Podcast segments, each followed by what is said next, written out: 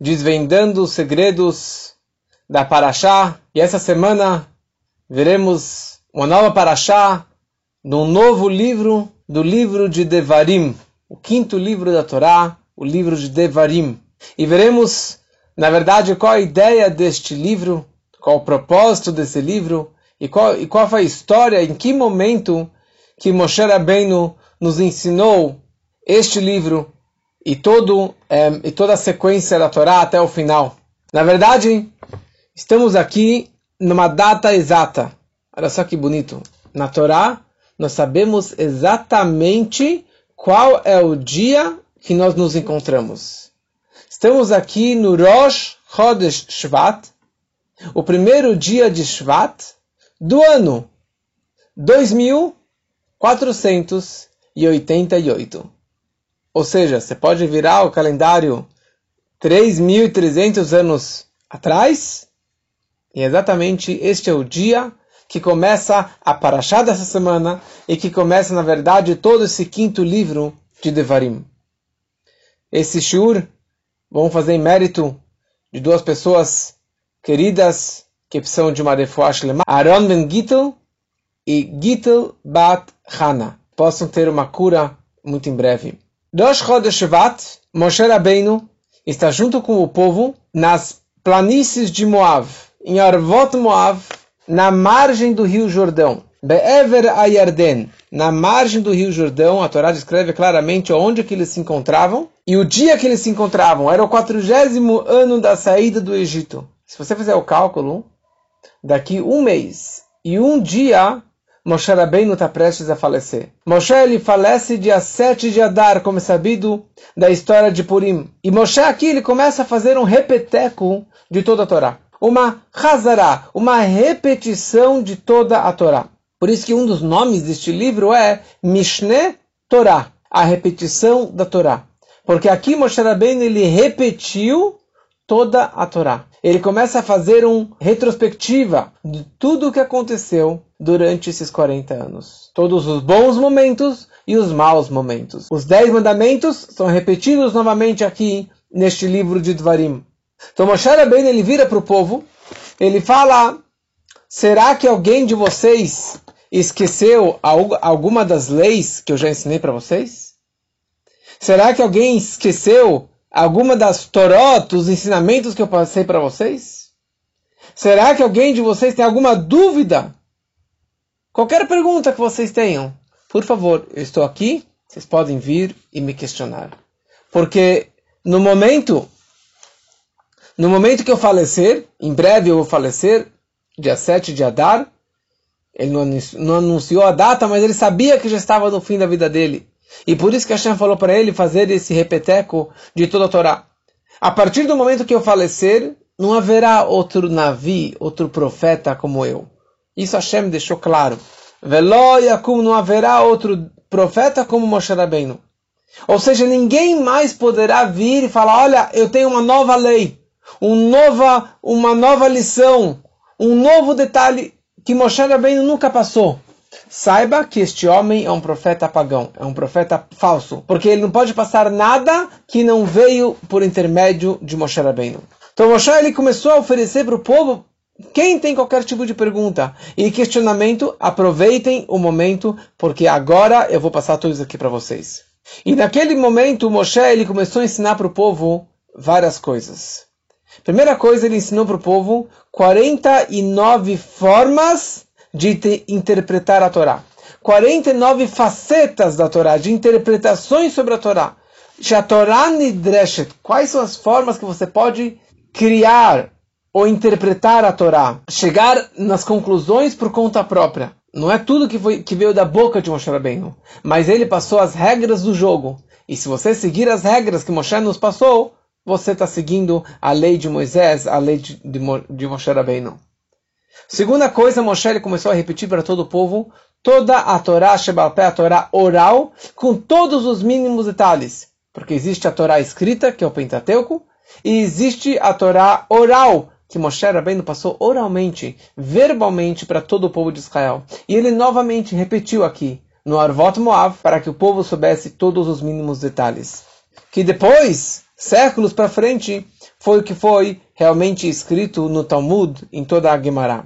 E Moshe, ele começou a fazer uma coisa muito interessante. Ele começou a ensinar a Torá, ou repetir a Torá, ou interpretar a Torá em 70 idiomas. Beshivim Lashon, em 70 línguas e 70 idiomas, que eram aqueles que existiam na época. Na ONU só tinha 70 bandeiras na época, se existisse a ONU. E Moshe ele começou a traduzir a Torá no português, no espanhol, no latino, no italiano, no francês, no russo.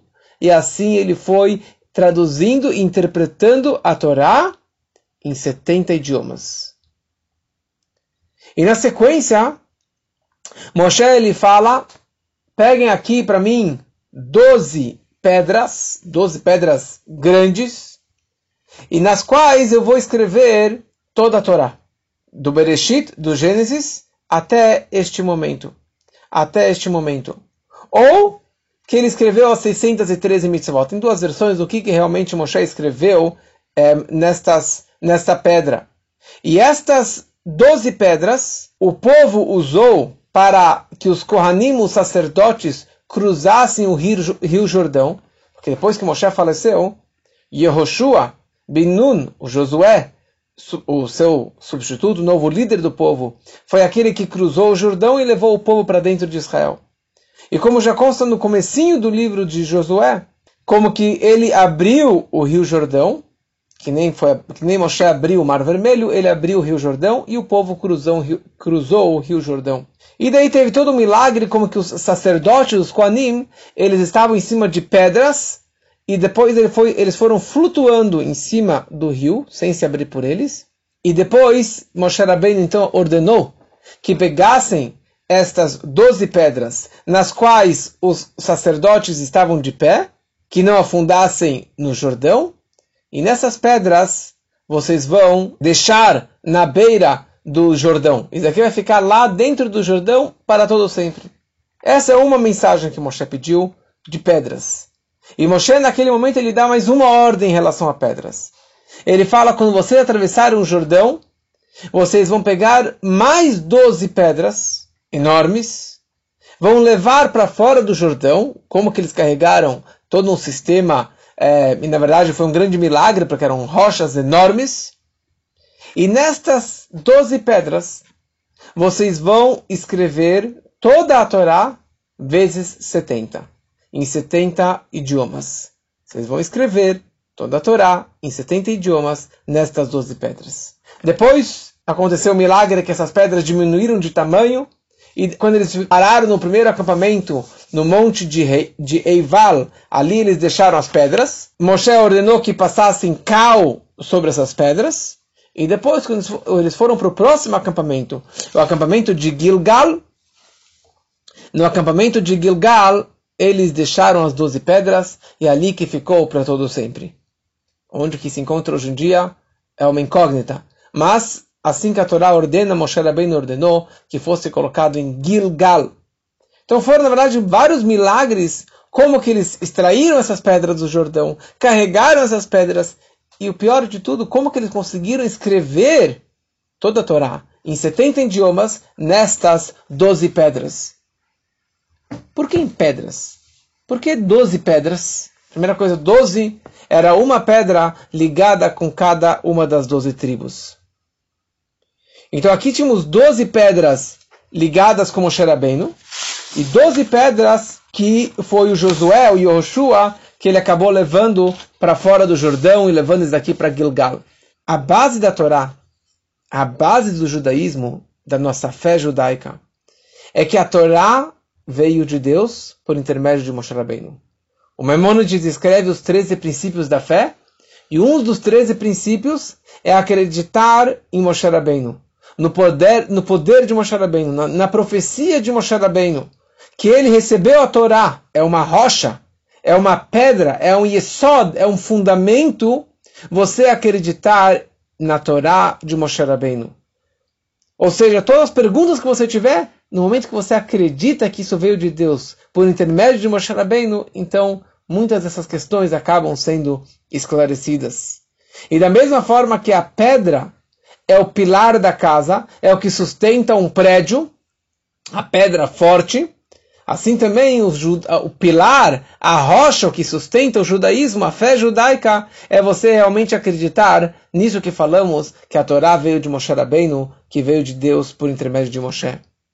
E naquela hora Deus ordenou que pegassem essas pedras, escrevessem os 70 idiomas, mas o mais importante do que escrever as pedras se, seria passar para as próximas gerações. Não adianta você somente aprender a Torá, você aprender o judaísmo, mas você tem que passar isso daqui para o Dorvador, para a próxima geração. Então isso, na verdade, é a primeira ideia deste livro. A ideia inicial do livro de, de Devarim é Mishneh Torah. É uma repetição de toda a Torá, para que o povo, quando entrasse em Israel, não falasse, ah, a gente esqueceu, não lembrou de nada, Moshe não passou tudo para a gente. Moshe falou, por favor, guardem tudo, eu vou repetir tudo isso aqui para vocês. Interessante, consta nos livros, consta, consta no Medrash, que no momento que Moshe Rabbeinu faleceu, o povo esqueceu 300 halachot, 300 leis da Torá. Uns dizem que esqueceram 3 mil halachot. E surgiram 60 dúvidas, 60 questões sobre toda a Torá. E o povo imediatamente veio questionar Yehoshua. Josué falou, você é o substituto de Moshe Rabbeinu, então por favor, responda para gente todas as perguntas e nos relembre essas leis que nós esquecemos. E o Yoshua, ele também esqueceu. Yoshua deu, ele não sabia, ele não sabia tudo. Ou seja, apesar que a Torá descreve que Yoshua, ele não largou a tenda de Moshe Rabbeinu, ele estava o tempo todo, 24-7, junto com Moshe Rabbeinu, mas ele não sabia disso. E o povo, alguns loucos queriam matar o Yoshua. E que negócio é esse? Como que você não pegou tudo? Como que você não absorveu tudo? Não anotou tudo de Moshe Rabbeinu? E era praticamente impossível, porque a Torá de Moshe é, é, é infinita. É, é, é não foi passado tudo por escrito. Grande parte da Torá, a grande maioria da Torá, foi passado oralmente. A Torá Shebalpé, a Torá oral. Então Yoshua logo virou para Deus e falou: Deus, me salve. Lá vem de novo o povo querendo me apedrejar, me castigar. Depois daquela história dos, dos espiões. Então Deus falou para falou para Yoshua: começa as batalhas, começa as guerras e eles não vão ter mais tempo de questionar e de te atrapalhar e de ficar te, te, te, te atacando. Mas Deus fez desta forma, nesse sistema, para que não existisse ninguém que pudesse substituir Moshe Rabbeinu. Moshe Rabbeinu ele é insubstituível. Para quê? Para que ninguém nunca se levante e fala, eu sou novo Moshe, eu sou novo profeta, eu tenho nova Torá, novas interpretações. Isso não é Moshe Rabbeinu, isso não é o nosso profeta. Uma segunda interpretação, uma segunda razão por que realmente tem todo esse livro de Dvarim, qual o propósito de todo esse livro de Dvarim, é um livro de Tochachot. Tochachá é advertência, ou em inglês, to rebuke, né? você dá uma advertência, você... É, dar uma repreensão sobre alguém, você falar alguma palavra mais dura, talvez uma, uma pequena bronca, isso é uma tochachá. E Moshe Rabbeinu, quando Deus falou para ele começar a repetir esse livro, Deus falou para ele que ele repetisse e relembrasse todos os lugares que o povo pecou contra Deus. Reclamaram da água uma vez, e reclamaram da água uma outra vez. E a história do bezerro de ouro, e a história dos, dos espiões, e a história que pediram carne. Eram tantas guerras e tantas, não guerras, tantas reclamações e momentos é, negativos do nosso povo, que Moshe aqui foi orientado por Deus puxar a orelha do povo e começar a lembrar todos os momentos que eles falharam. E naquela hora Moshe ficou com a pulga atrás da orelha, ele ficou meio assustado. Ele falou: Eu não quero. Ele não falou isso, mas na cabeça dele ele não queria dar essas advertências, essas broncas para o povo. Aliás, até hoje, até esse último mês de vida, de 120 anos de vida de Moshe Rabbeinu, ele nunca deu uma palestra dando mussar e dando uma torrachá, dando advertência, dando bronca, castigo para o povo. Esse não era o papel de Moshe.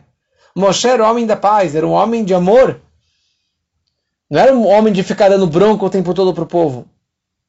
E aliás, Moshe Rabbeinu lembrou o episódio das águas. Quando que era para falar com as águas, ele acabou batendo na pedra. Falar com a pedra, ele acabou batendo na pedra. E naquele momento, Moshe Rabbeinu ele estava furioso com o povo, que não parava de, de, de, criticar a Deus e principalmente Moshe Rabbeinu. Ele falou uma palavra errada. Não super errada. Ele falou Shimuna Hamorim. Escutem seu, seus rebeldes, seu povo de rebeldes. Vocês são rebeldes contra Deus. Por causa desta palavra, Hamorim, seus rebeldes, por esta razão, Moshe Rabbeinu foi punido e ele não entrou em Israel. Porque ele chamou o povo de rebelde. Ele falou mal do povo. Ele falou uma palavra mais dura. Deus falou: Você não fala assim com o meu povo. Com o meu povo de Israel você não dá bronca. Você não fala palavras mais fortes. E aliás, várias pessoas ou vários grandes líderes perderam o seu papel, perderam a sua profecia, porque eles falavam eles falaram uma vez, Lashon Hara, maledicência, falaram mal, uma palavra mais dura contra o povo de Israel. O profeta Yeshayahu, Isaías, ele, no final da sua carreira, ele falou, o Lashon Hara falou mal, falou umas palavras duras do povo que estava pecando, e Deus falou para ele: Você falou mal do meu povo, você perdeu seu cargo de profeta.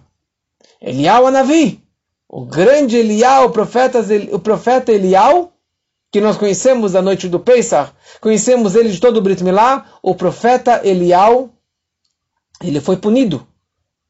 O povo estava pecando e Deus apareceu para ele e ele falou para Deus: Deus, o teu povo renegou a tua fé. O teu povo renegou o teu pacto. Britcha, eles que as vu britcha, eles abandonaram o teu Brit. Brit é pacto e Brit é presente também o Brit Milá. Mas ele estava dizendo que o povo estava fazendo idolatria, que o povo estava abandonando o pacto com Deus. Deus falou: O que, que você falou? Sim, Deus, o teu povo está pecando e teu povo é, abandonou o teu pacto. Deus falou para Moshe, falou para Elial, a navio, o profeta Elial: Você não é mais meu profeta. Eu vou passar a sua profecia para um outro, para o próximo na lista. Você não vai ser mais meu profeta. Você não vai ter mais esse papel de ser o meu porta-voz com o povo. Você falou mal do meu povo. Pode ser que ele pecou, estão fazendo idolatria, estão afastados. Não interessa. Você não tem o direito de falar mal do meu povo. Aliás, Deus falou para Elial Navi: Você falou que meu povo abandonou o meu Brit? Então, a partir de agora, no momento que você falecer, você é Elial Malachabrit. Você será o Elial, a navio, o profeta Elial, o anjo do Brit Milá. E por isso, para testemunhar que você estava errado, que você falou mal do meu povo, que abandonou o meu Brit, todo o Brit Milá, toda a circuncisão que haverá para todo o futuro, você vai descer dos céus, que é um anjo, vai descer para a terra e vai estar presente em toda a circuncisão, em todo o Brit Milá, para testemunhar bem em prol do povo de Israel. Por isso que o Eliel Navi se encontra em todas nossas cerimônias de Brit Milá. E mais uma coisa Deus falou para ele. Toda sexta-feira à noite, você, aqui no paraíso, no Ganeden, você vai sentar e anotar todos os zechuyot, todos os méritos do povo de Israel. Você vai anotar os méritos. Você falou mal deles, que eles não têm méritos. A partir de agora, toda sexta-feira à noite, você vai anotar todos os méritos que o povo ele tem e vai trazer perante o trono celestial. E assim outros também perderam a sua profecia ou perderam seu papel. Por quê? Porque eles falaram mal de uma outra pessoa. Isso se chama Lashon Hara. Língua negativa, maledicência. Tem várias lições que podemos levar para a nossa vida sobre isso. Primeira coisa, está descrito Quando você vai dar bronca para alguém, quando você quer reprimir alguém ou dar uma advertência para alguém, pense várias vezes antes de abrir sua boca. Moshe bem nessa hora que Deus falou para ele advertir o povo, ele, ele deu para trás, ele falou, mas como assim? Eu não quero dar bronca nos meus filhos, eu não quero dar bronca no povo de Israel. Eu sei qual, qual a dureza, qual eu já senti na pele, eu não quero ser castigado novamente, disse Moshe.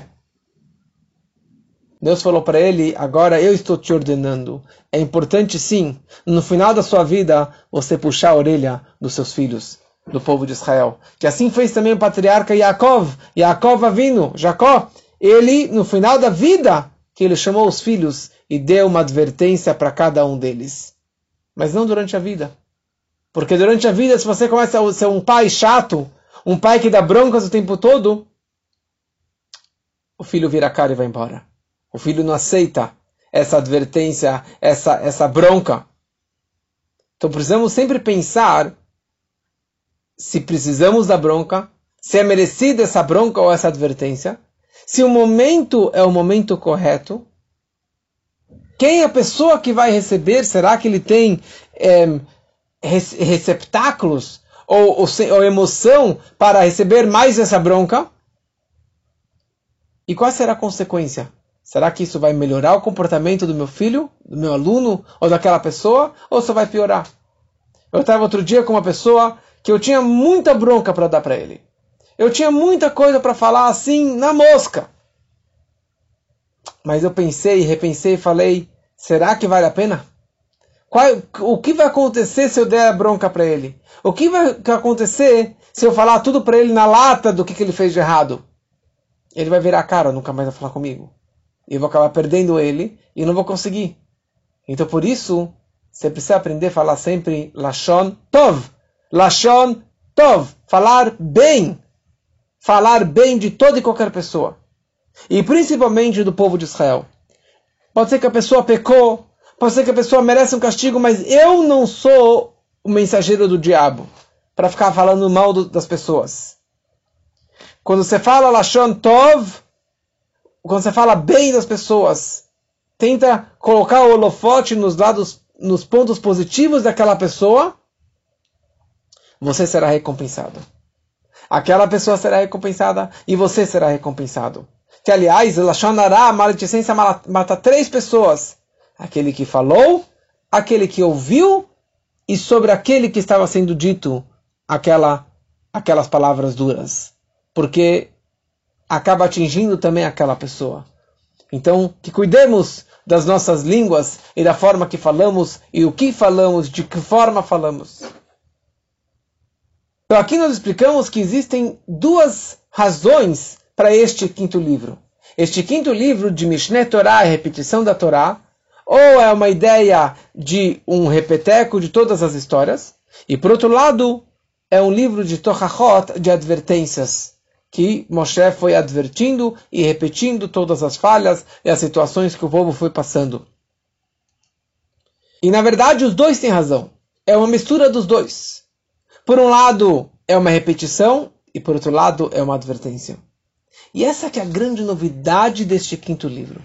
O quinto livro da Torá, Mishneh Torá, ele foi falado, ele foi dito por Moshe Rabbeinu, mas por conta própria, da sua boca, mipiatzmo, diferente dos primeiros quatro livros, que foram as palavras de Deus, foi da boca de Deus. Como assim? O quinto livro também veio de Deus. E não é da barriga de Moshe, não é uma invenção de Moshe Rabbeinu. Só que os primeiros quatro livros, a energia veio direto lá de cima.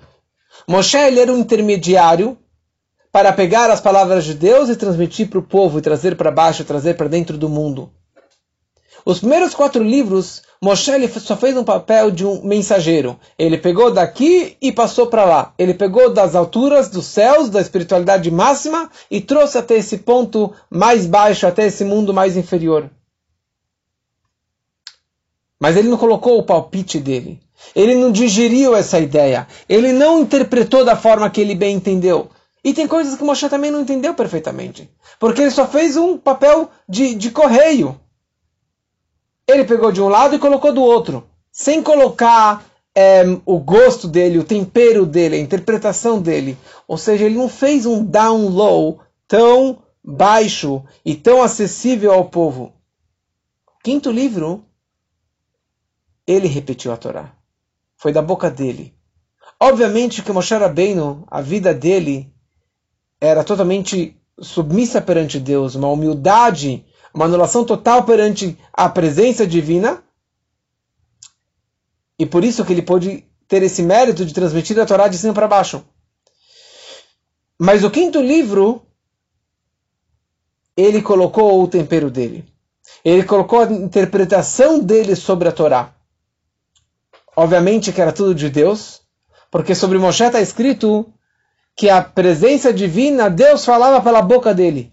Moshe abria a boca e Deus falava pelos lábios dele. Porque ele não tinha uma pessoa, ele não era uma pessoa independente, separada, orgulhosa e, e totalmente desconectada de Deus. Pelo contrário, ele não era nada. Ele era uma conexão total que nunca existiu igual. Esse tipo de união com Deus. Então, o quinto livro, Moshe ele falou da boca dele. Ou seja, Moshe ele, ele digeriu o quinto livro, ele fez um down low, ele trouxe mais para baixo, de uma forma mais acessível ao povo, ao mundo. E por isso que no quinto livro tem mais interpretações e tem outras formas de, de você uh, estudar este quinto livro que não existe em relação aos, aos primeiros quatro livros. E essa é a ideia que Moshe Rabbeinu também, aqui neste quinto livro, no final da sua vida, ele ordena escrever a Torá inteira em 70 idiomas naquelas pedras.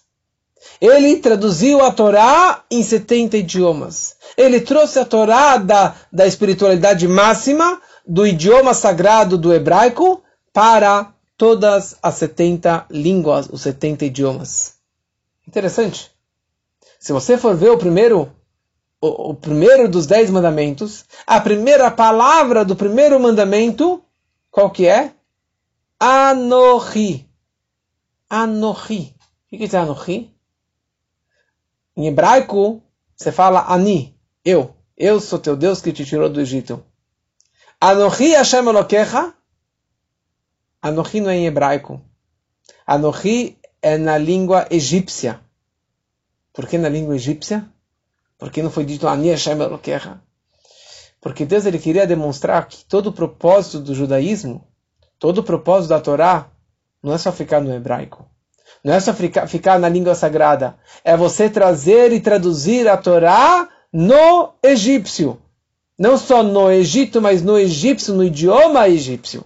No idioma tão profano, que era o, o país mais baixo, mais impuro daquela época, Deus ele colocou a primeira palavra dos Dez Mandamentos bem no egípcio. Para quê? Para conseguir, por um lado, quebrar a idolatria do Egito, mas transformar o idioma egípcio, transformar e elevar da, do profano para a santidade máxima. Esse que foi o propósito dessa palavra. E essa que foi a ideia de traduzir a Torá que Moshe Rabbeinu ele fez em 70 idiomas. Eu já dei uma aula é, um ano atrás, um ano e meio atrás, e está gravado no meu podcast, no Spotify, é, e no SoundCloud também, está tá gravado lá um shiur sobre o segredo da Septuaginta, a tradução da Torá em grego.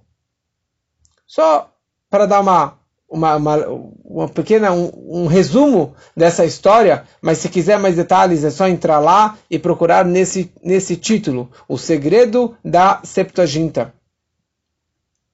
Tinha um grande rei da Alessandria do Egito que chamava o rei Ptolomeu. E ele era um homem muito erudito e ele tinha um, um, uma, uma uma biblioteca enorme de 995 livros, ele queria completar mil livros. Ele queria uma sabedoria, um livro mais sagrado, mais, mais culto do que todos aqueles que ele tinha. E falaram para ele que tem, sim, tem o Pentateuco, são cinco livros da Torá. Então, a sabedoria da Torá, a sabedoria de Deus, com certeza você vai curtir muito. E ele mandou mensageiros para Israel, para Jerusalém, e trouxe grandes sábios. E, em resumo, ele acabou contratando 72 é, sábios, dos maiores zekenim, dos maiores idosos e, e, e conhecedores da Torá. Deu, pagou para eles com um saco de ouro e pediu que eles traduzissem a Torá no grego. Ele pediu para que eles traduzissem a Torá para o grego, porque até então não tinha nenhuma, nenhuma tradução. Apesar que Moshe escreveu nas pedras e que Moshe ordenou que colocasse nas pedras, mas isso não passou para frente. Morreu naquele momento. Por que Moshe fez? Ele teve a sua missão. Mas, neste momento, Rei Ptolomeu pediu que traduzissem a Torá no grego. E os sábios ficaram lá um tempo longo, cada um numa sala separada no palácio, para que não tivessem um interfone, uma ligação um com o outro, para que cada um traduzisse da sua forma, e depois ele queria ver se realmente se, se tinha compatibilidade, se, se, se eles estavam todos fazendo o mesmo tipo de tradução. E Deus deu para eles uma inspiração divina, um Ruach HaKodesh, e todos traduziram a Torá no grego com exatamente a mesma tradução, palavra por palavra, letra por letra. E eles tinham uma inspiração divina. Na verdade, isso veio desde Moshe Rabbeinu, que você não pode traduzir a Torá ao pé da letra. Existem algumas frases da Torá. Na verdade, 18, 18 frases da Torá, que se você coloca a tradução literal, você pode ter, segundo as interpretações, você pode acabar distorcendo a Torá, que é isso que outras religiões pegaram o Velho Testamento e traduziram da forma que bem quiseram e quebrando o, a, a originalidade da Torá. Então eles traduziram diferente a, a, a, tradução literal. Começando da primeira frase da Torá. A primeira frase da Torá é Bereshit bara Elohim et. A tradução literal é No início criou Deus os céus e a terra. Se você traduz dessa forma, se você traduz a Torá dessa forma, então o que acontece?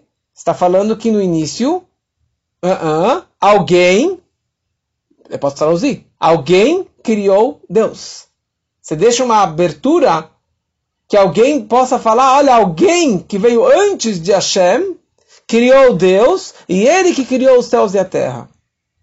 Então eles traduziram da forma oposta. Eles traduziram é, bara, é, é, Elohim bara bereshit, que Deus criou no início. Deus, vírgula, criou no início os céus e a terra. E dessa forma, você não tem uma, a, a opção de errar. E com esta frase que eles traduziram, não na tradução literal, assim também fizeram em 18 lugares em toda a Torá. E isso acabou surgindo a Torá em grego. E isso que você entra na história é chamado de Septuaginta. Septuaginta. E todas as religiões que pegaram o Velho Testamento se basearam nesta primeira e única tradução da Torá fora do Lashon HaKodesh, fora do hebraico. Falam nossos sábios que neste dia que a Torá foi traduzida para o grego, foi duro tanto quanto o dia no qual o bezerro de ouro foi formado. O dia que o bezerro de ouro foi criado. Calma aí, qual, qual é a comparação? O que, que tem a ver o bezerro de ouro com traduzir a Torá no grego? O bezerro de ouro, nós sabemos que foi feito no, é, no 39 dia após a outorga da Torá. Moshe Rabbeinu havia dito, daqui 40 dias eu volto, e o povo contou errado. E daí o povo viu que Moshe morreu, pensaram eles, assim foram enganados pelo Satan, que fez uma imagem nos céus do túmulo de Moshe. E, e eles falaram: bom, Moshe era o nosso líder. Moshe não era Deus. Moshe era o nosso líder. É o intermediário entre Deus e o povo. Então, se Moshe não se encontra mais, precisamos alguém aqui, uma peça que está faltando entre Deus e o povo. Então, naquele momento, na verdade, está escrito que quando eles receberam a Torá, eles viram a carruagem celestial, que é descrita pelo profeta, que tem em cada roda tem a imagem de um bicho, e eles viram a imagem de um boi.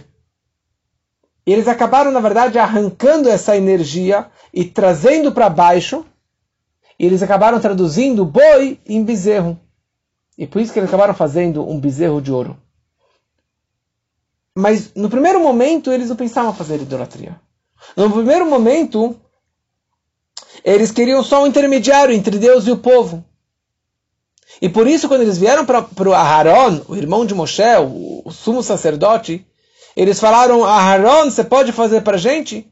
E Aharon falou: traga o ouro. E ele queria enrolar. E ele falou: Hag Lashem Mahar. Amanhã será uma festa para Deus. Amanhã será uma festa para Deus.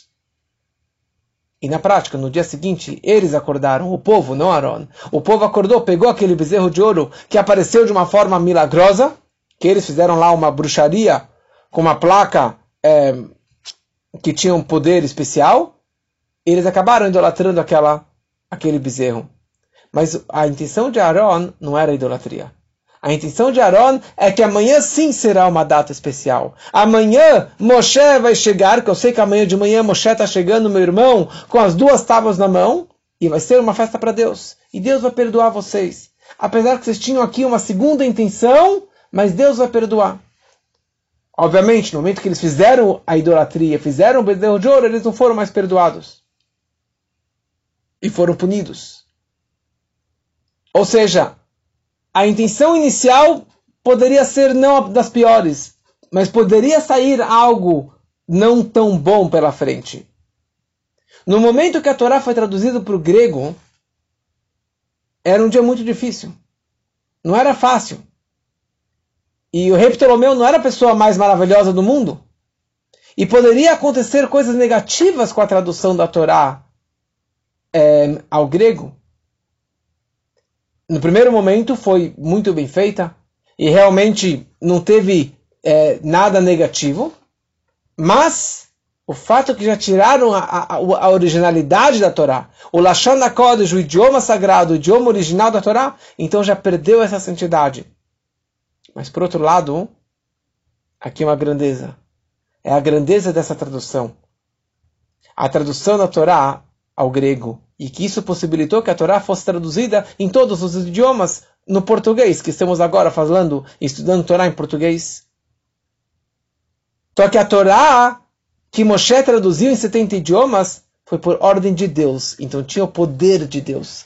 Aqui os 72 sábios na Alessandria traduzindo a Torá já não era mais uma ordem de Deus. Então tinha essa suspeita que talvez poderia sair algo negativo. E eu estava pensando que o fato é que todas as religiões se baseiam na, no Velho Testamento. E muitas delas acabaram distorcendo o Velho Testamento, acabaram distorcendo a Torá original, não o Velho Testamento, porque a Torá não é o Velho Testamento, mas é, acabaram pegando essa tradução da Septuaginta e traduzindo em outras religiões e, e, e, e com traduções controversas e usando daqui para outros caminhos, quebrando a originalidade da Torá. Mas de qualquer forma, é, algo maravilhoso aconteceu com isso. Que todos os idiomas, eles foram refinados. Eles foram usados para, é, para traduzir palavras de Torá.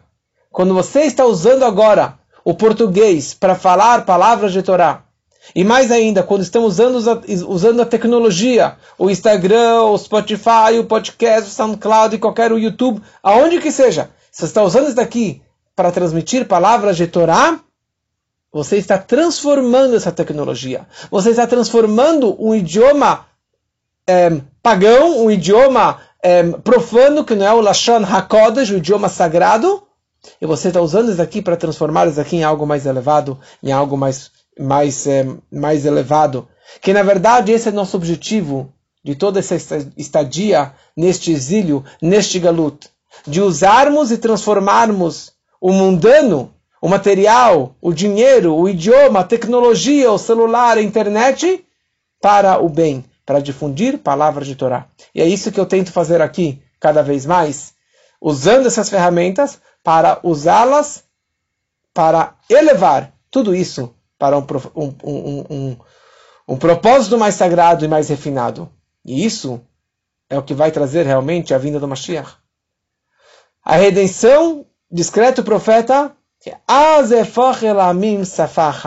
Ali então eu vou transformar para todos os povos um só idioma, para que todos possam chamar e apelar por Deus. Ou seja, todo o propósito da vinda do Mashiach é a transformação de todos os idiomas e de todas as nações para que todos possam realmente reconhecer a Deus. E difundindo a Torá, difundindo o Hassidut para fora, cada vez mais para fora, é isso que vai transformar a negatividade em positivo a escuridão e luz.